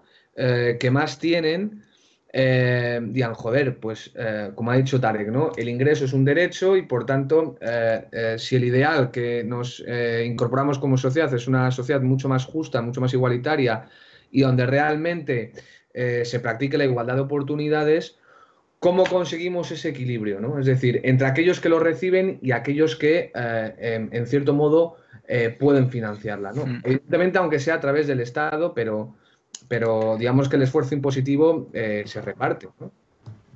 Y si eso puede llegar a ahondar, en cierto sentido, a una mayor polarización social, ¿no? y que eso luego se traduce en preferencias electorales o en Mm. cambios de preferencias electorales. Sí, sí, sí. Yo, yo entiendo esa preocupación porque, claro, es un poco el, De, de capital social y, y- y confianza interpersonal y todo esto, ¿no? Claro, o sea, el, el problema de eso también es luego cómo se va a desarrollar nuestro mercado laboral. Porque si al final se va a destruir mucho empleo, esto yo, yo no controlo mucho el tema, ¿no? Pero digamos, se sabe que, que va a entrar el tema de la robotización, ¿no? Los, los algoritmos, eh, habrá un, cada vez un- Bueno, una bueno, mayor brecha. ¿eh? es hablar un poco rápido ahí, pero bueno, sí, continúa. O sea, O sea, lo que quiero decir es que la brecha, digamos, de skills que se va a generar en- a largo plazo va a ser mm, cada vez más grande. En ese sentido, eh, lo que me preocupa es justo eso, que haya una polarización demasiado grande eh, entre las clases y el mercado laboral, que al final una pequeña parte de la sociedad diga, joder, estoy yo financiando aquí una renta básica para todo el mundo. Ahora bien, ¿qué está diciendo? Ah, bueno, a ver, resumiendo, digamos, que lo que me preocupa es que la, o sea, la renta básica per se o incluso una renta de subsistencia, digamos, o de un, un ingreso mínimo vital, como se llame, como se llame, no creo que solucione nada eh, en el largo plazo, si no va acompañado de otras medidas que disminuyan esas diferencias que se puedan dar en el mercado laboral. Mm. Esa es un poco mi idea. A mí mi miedo es que se convierta en una medida de guerra y precisamente conforme a las preferencias, más allá de lo que señalaba también Enrique, eh, al ser una medida de guerra se considere que es eso, que es excepcional y que luego genere pues sí como más, más división sobre la misma, ¿no? En plan, pues yo no voy a financiar a vagos o no sé qué, no sé cuántos. Mm. Claro. Es uno de los gran, gran problema de la renta básica siempre, es la, la- la gran, gran pregunta que tiene que esquivar. Pero bueno, No, pero también porque es muy, es muy interesante tratar la renta básica universal como, como con la categoría de derecho, ¿no? O sea, eso a mí me parece muy interesante. Tenía, eh, tiene un libro que se llama La Revolución de los Derechos y, y la verdad es que es una cuestión muy interesante, ¿no? Cómo poco a poco se va, eh, digamos que ese concepto se va, eh, se va reformulando con el tiempo, ¿no? Y lo que antes considerábamos, bueno, una, una, una excentricidad, bueno, pues digamos incorpora al debate público, ¿no? Y ya digo que a mí eh, cada vez me, me- me interesa más esta, mm, esta, esta renta básica que eh, poco a poco ¿no? Eh, se va colando en el, en el, en el debate público. ¿no? La cuestión es, la cuestión es claro, yo creo que a lo mejor ya sea renta básica universal, ingreso mínimo vital o en, o en los términos en los que los propuso Tony Roldán en el país, eh, creo que en, el caso de la pandemia, en el caso de, en este contexto de pandemia, sí que puede tener mucho sentido, ¿no? Eh, eh, por, por- por- la simplicidad burocrática que eso supone, ¿no? Lo decía Tiso, bueno, pues dinero a todo quis, que en un momento en el que se está, digamos, se está golpeando, ¿no? La liquidez de las familias, y hablábamos antes, eso también tiene efecto en aquellas personas con umbrales de renta mucho más, mucho más pequeñas, pero luego, digamos, el debate ambicioso es el después, ¿no? Y digamos que pensando en grande, eh, el debate es el de después, ¿no? Es decir, cuando, digamos, ¿no? Aunque haya algunos autores que digan no vamos a volver a la normalidad después de, después de esta crisis, bueno, cuando, digamos, se normalice todo un poco institucionalmente y, y- y- y recuperemos nuestras cosas, pues habrá que plantearlo con mayor, con mayor, digamos, mayor tranquilidad, ¿no? Yo también tengo el miedo de que un debate eh, tan interesante, tan ambicioso y tan bonito, eh, que digamos une muchos puntos, ¿no? Que tiene que ver pues, con la justicia redistributiva, la igualdad de oportunidades, digamos, se embarre, ¿no? En, en una especie de, de lucha entre, pues eso, eh, eh, los benefactores, ¿no? Y, y- y los financiadores que pagan y dicen, "Mira, es que estoy, estoy alimentando a, a vagos y a maleantes que lo único que hacen es, bueno, pues, pues chupar del bote. ¿no? Pero yo supongo que ese debate también estuvo pues cuando se debatía de si meter o no la- una ayuda a los desempleados. Pues habrá gente que en su momento dijo, "Eh, ¿cómo vamos a dar una ayuda a los desempleados? Eh, que, que trabajen, que se busquen la vida. ¿no? Decir, ese, ese tipo de debates eh, tienen sentido, pero al final es un poco la idea de esa de la trampa de la pobreza, ¿no? De si al final lo que estás incentivando es que la gente eh, se quede en un, en un, pues eso, en, una- en un nivel que no, no- no aspiren a más. Pero yo creo, le, le doy la vuelta a ese argumento y pienso, a nadie le gusta ser pobre. O sea, es que yo creo que a nadie le, guste, le gusta vivir en, en un mínimo de, de- de no llegar a fin de mes o de correr el riesgo de no poder llevar a sus hijos a Disneyland o yo qué sé, cosas así. Es decir, a nadie le gusta, yo creo, ser pobre. Entonces, en ese sentido, la renta básica es un mecanismo que yo creo que podría solucionar muchos problemas. Creo, creo que hay estudios recientes, ¿no? Que hablaban de como más búsqueda de trabajo, etcétera, asociados con renta básica. Me suena haberlo leído, ¿eh? Pero ahora mismo no tengo la referencia, así que tampoco os puedo decir. Creo otro, pero que- bueno, me parece que tiene Un inciso, un inciso técnico. Si os ha, si os ha congelado Tirso a vosotros también. Sí, o sea, Eh, no. me he congelado yo. Sí, Sí, se ha no, o sea, en el- bueno, En el me, stream. me- me veo congelado. sí. Es que yo lo veo Puede ser, congelado. Y Fi- Fidel también. Y está ahora Fidel también. Bueno, pues Frozen. Eh, si queréis quitar la cámara y volver a ponerla, en plan, para ver que si funciona, no hay problema. ¿eh? No, no, o sea, vos- Tarek y Enrique no. Solo Tirso y, y Fidel. Solo los guapos. A ver, espera. que-. Oye, a menudo día llevamos. Sí, sí, hoy no. A ver. Tirso ha vuelto. Tirso ha vuelto, sí. No sé muy bien ¿Ah, por sí? qué. Yo me veo parado aún, ¿eh? En el Steam están parados. No, sí. ¿eh? ¿tú estás bien? Yo te veo bien, que soy la que te tiene que ver bien, porque soy la que te Ah, reproduce. bien. Cool, cool, cool, cool, cool. Nos movemos a temas políticos. Sí, o seguimos hablando de todas, de todas estas cosas que... Eh, Sí. A ver, yo quería hacer solo un apunte el tema de la renta básica, que es que a mí también me ha recordado lo que comentaba Tarek, me recordaba a los subsidios del paro y entiendo que, se, que igual que ese debate tuvo que estar en algún momento y me planteaba, por- porque también generan incentivos perversos, y me planteaba si de alguna manera existen análisis que puedan eh, cuantificar cuán asumible es ese tipo de aceptar esos, esos incentivos perversos. No sé si alguien eh, tiene conoce a- algo al respecto. Carlos, que es mi comodín, si, nos, si lo conoces, que seguro que sí, me interesaría bastante porque, porque entiendo que al, al final si ese debate se traslada en vamos a dar... Lorena. eh. ¿Has visto lo que nos comentan por el chat? Tarek Ya, eh, sí, ahora Ah, lo cambio. Ahora lo cambio. Vale. Es que como estaba hablando, digo, no lo voy a cambiar a la vez que hablo. Eh, al final, lo que un poco lo que decía eh, Tarek, eh, pues si al final se, se llevan a cabo subsidios, es porque es asumible ese, e- ese riesgo de incentivos perversos. No sé si veis que tenga sentido. Bueno, Pues ahí... no lo sé, no Me sé, a lo mí se lo me, se comentaba. Tirso era el, creo que el ejemplo que se hizo en Finlandia, ¿no? Que se hizo el pequeño experimento de dar una renta y, y no me acuerdo ahora de memoria lo- los resultados, sí que había cierta relación en los niveles de felicidad y que seguían buscando empleo, porque claro, eh, creo que un argumento que decían era que no tenían la necesidad de buscar empleo en el mercado negro, entonces seguían activos eh, en, en los métodos legales, ¿no? Pero claro, es Finlandia y, y era un ejemplo, una muestra yo creo muy pequeñita. Este tipo de ejemplos yo creo que, que, bueno, al final Finlandia lo rechazó por los resultados que tuvieron, pero, pero habrá que ver otros casos. Mm. Pero si no, podemos también hablar de cambios en las preferencias. Pues podemos, podemos.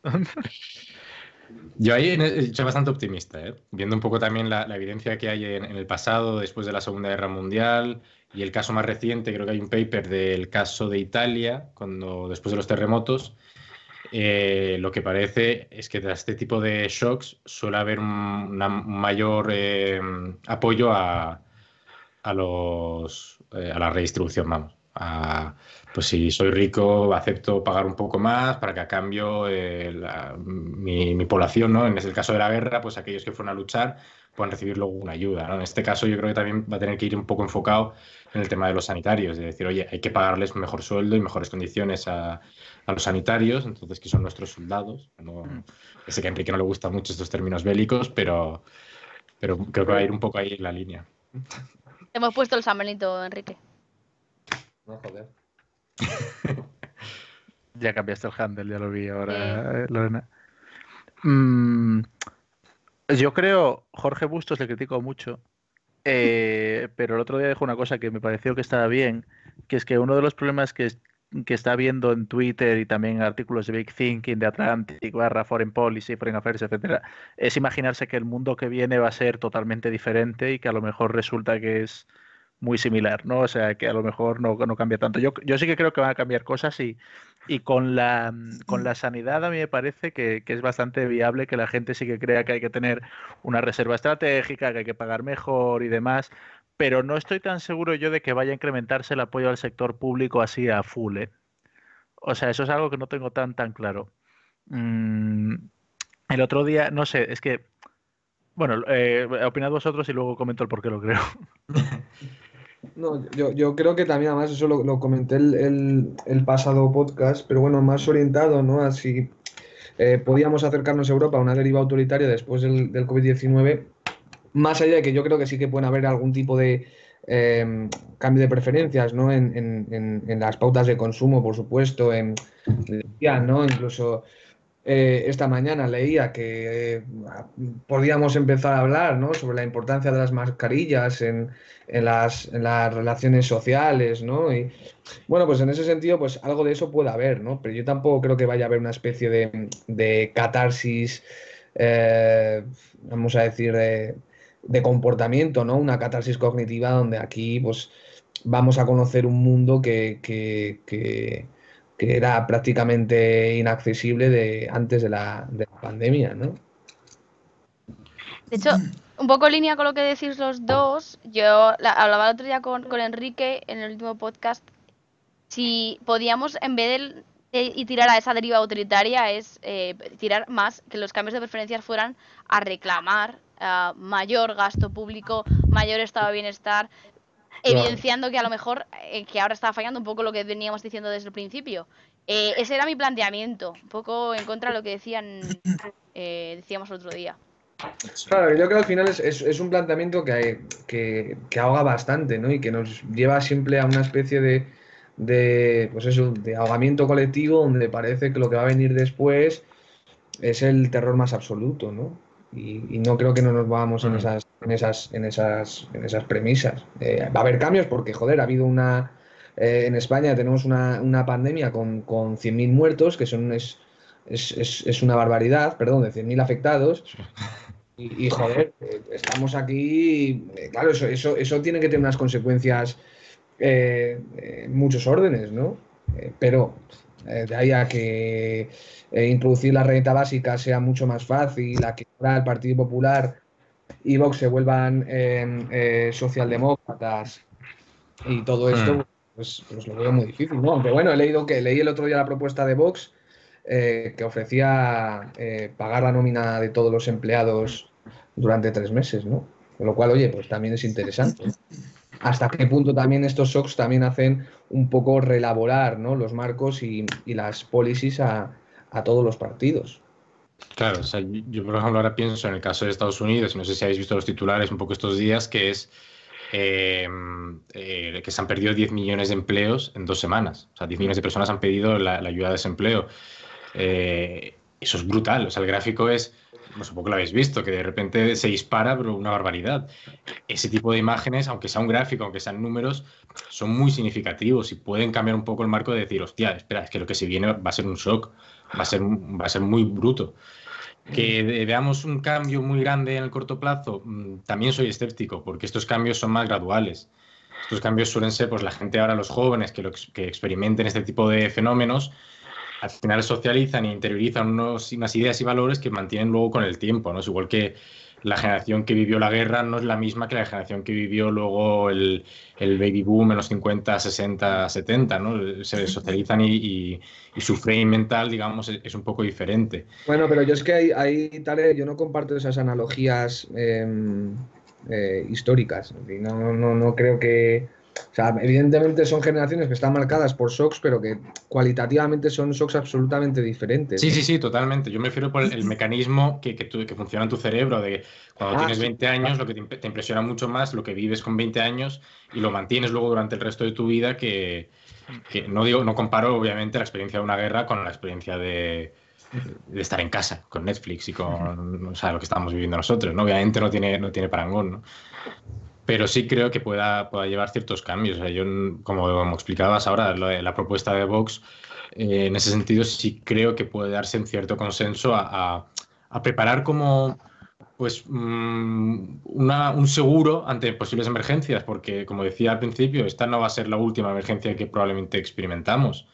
Pueden llegar otras epidemias o pueden llegar catástrofes climáticas. España precisamente se habla mucho de esto de si sube el nivel del mar, las playas, pues eh, perderemos muchas playas y obviamente pues nuestro país depende mucho de, de los chiringuitos, restaurantes, hoteles que hay en las playas, ¿no? Si, si sube mucho el nivel del mar va a haber otra, otra crisis económica en ese sentido. Sí, Claro. sea, sea generacionalmente, o sea, hablando de esta generación que es la que se supone que se tiene que, so- que socializar con todo esto, no creo que sea tanto eso, sino el impacto que tenga el en la sociedad en general, la verdad. O sea, yo creo que hay dos temas que siempre se sacan a la palestra, siempre que hay crisis, sea de económica o no, que son la vivienda y la sanidad. Eh, no tanto el sector público, yo creo que no se está hablando ahora mismo de eso en general como abstracto, sino precisamente dos aristas muy claras, la sanidad y, y- la vivienda. No tanto la educación, la educación supongo que habrá tendremos que ver algunas de las consecuencias que, de todo esto para que sí que se hable un poquito de eso, ¿no?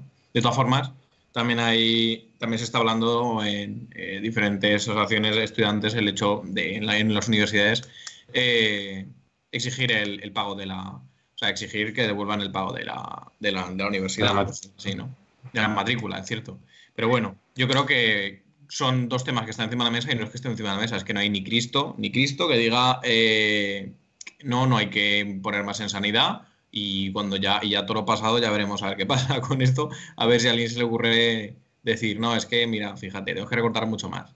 Y Claro. alguien le cualquiera le va a recordar. mm, Eso es muy interesante, ¿no? Porque, porque si, digamos, hay cierto consenso ¿no? en la academia que dicen, bueno, oiga, uno de los factores que puede explicar eh, eh, el cambio, ¿no? Los cambios bruscos en los sistemas de partidos es la convergencia eh, ideológica, la convergencia programática entre, entre partidos actores políticos, nos estamos dando cuenta también que en contextos de emergencia y en contextos muy complicados, eh, las soluciones y las policies son más o menos parecidas, ¿no?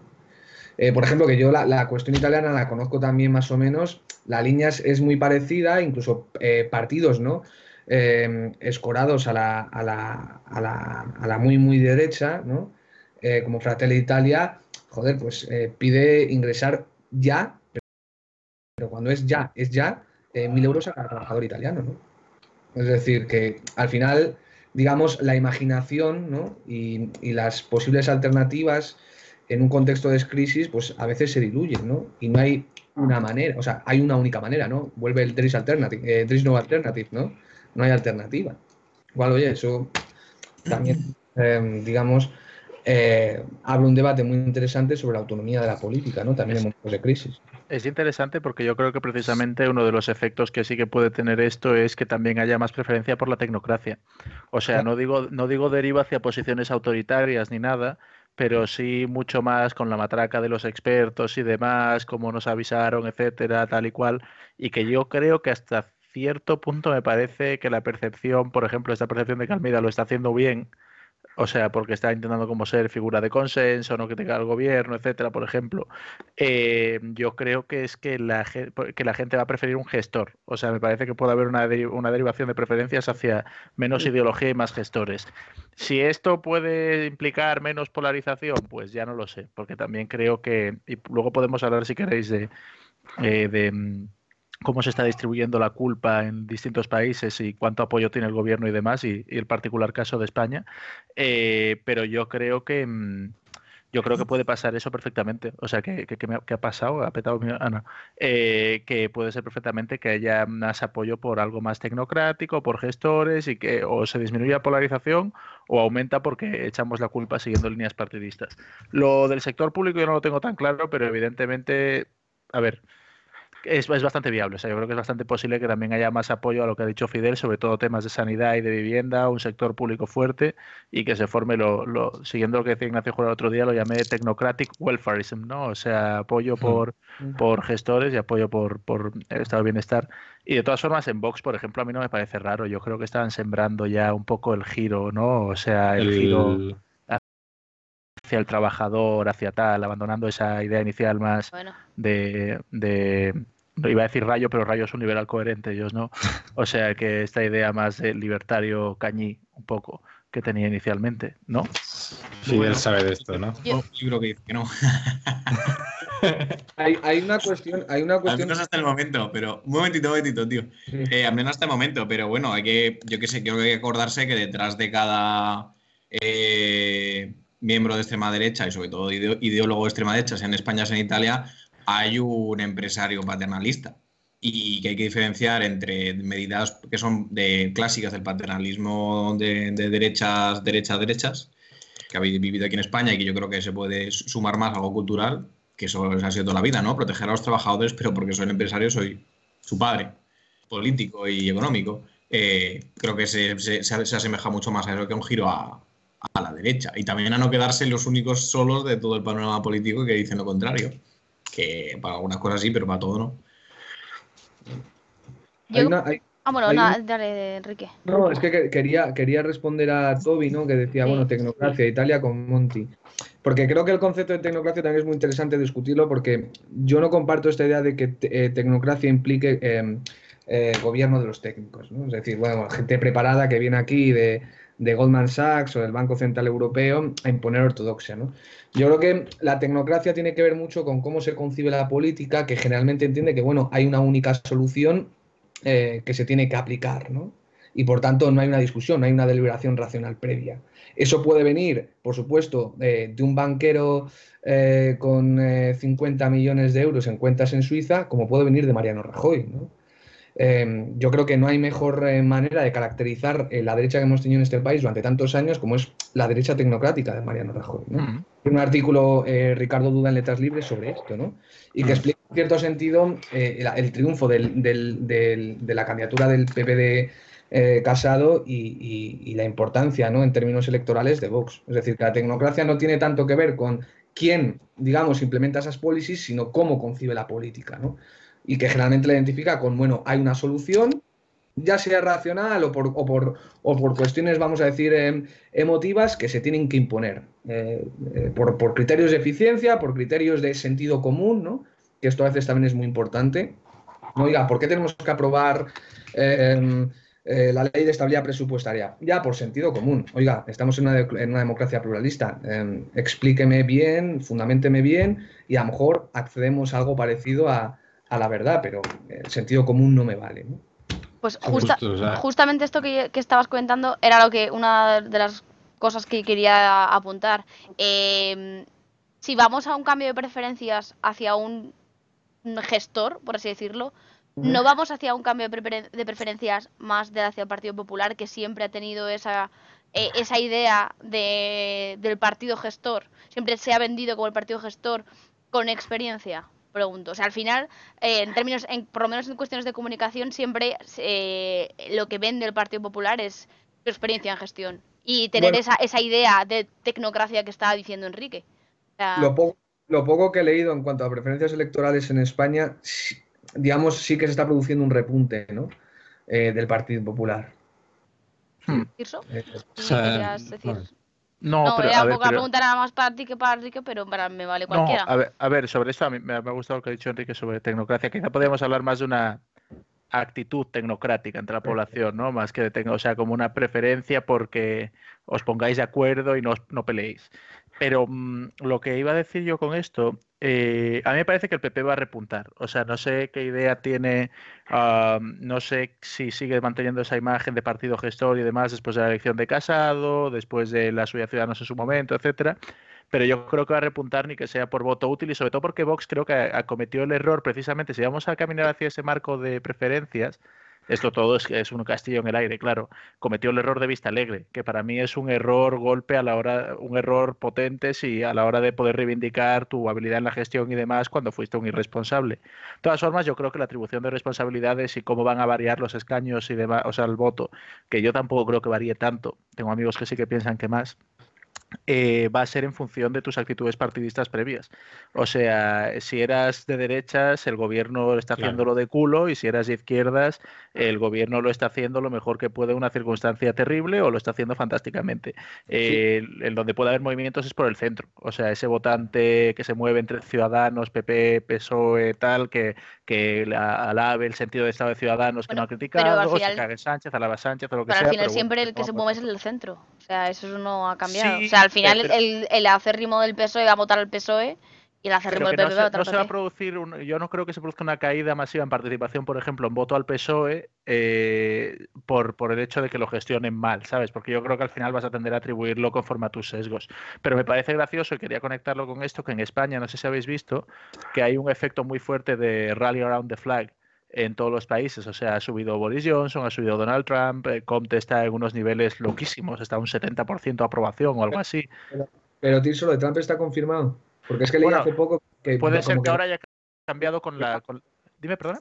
que Biden como que se había equilibrado, no sé qué. No lo sé, ¿eh? lo leí en Twitter, que digamos que, que Biden había aumentado ¿no? en, en- en- en consensos en las encuestas, pero no sé si... si Puede el- ser. Bueno, el, el dato de Trump es hace una semana, o sea que ahora cuando se está disparatando. De hecho, la mejor oportunidad demócrata es la hostia en la economía, o sea, Ya. by far. de- Eh, que, la, que, la, que la elección del presidente no estaba un poco vinculado a, a, eh, tasas de crecimiento en el empleo y todo esto, pues, pues digamos que el, el relato se cae, ¿no? Para Trump.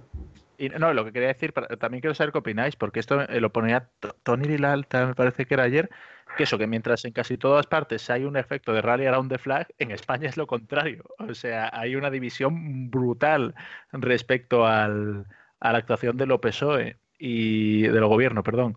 Y, mm, y me gustaría saber qué, qué opináis vosotros, porque es, o sea, hay un efecto claro de lag, ¿no? Eh, de que nosotros estamos en una fase más avanzada de la pandemia que Reino Unido, Francia o Alemania, por ejemplo, o, o Estados Unidos, aunque ahora ya está empezando a sentirlo, y por tanto es lógico que, que hayamos superado quizá ese momento inicial de todos juntos a piñón. Pero mientras que en Italia hay consenso en torno a Conte, que tú lo sabrás mejor, Enrique, pero eso, la última encuesta que vi estaba en 71 o 72% de aprobación, que es una, una barbaridad. Eh, aquí en España hay una división muy bruta. GAT3 ayer daba un 42% de aprobación a Sánchez como mucho y una crítica bastante intensa. Y no, no sé a qué lo atribuís. Claro, pero también yo creo que hay, hay una cuestión, ¿no? Yo creo que hay diferencia ahí lo que es la intención de voto al partido y lo que son, eh, digamos, las propias preferencias que tiene el votante hacia la persona, ¿no? Es decir, digamos, la, la famosa confianza.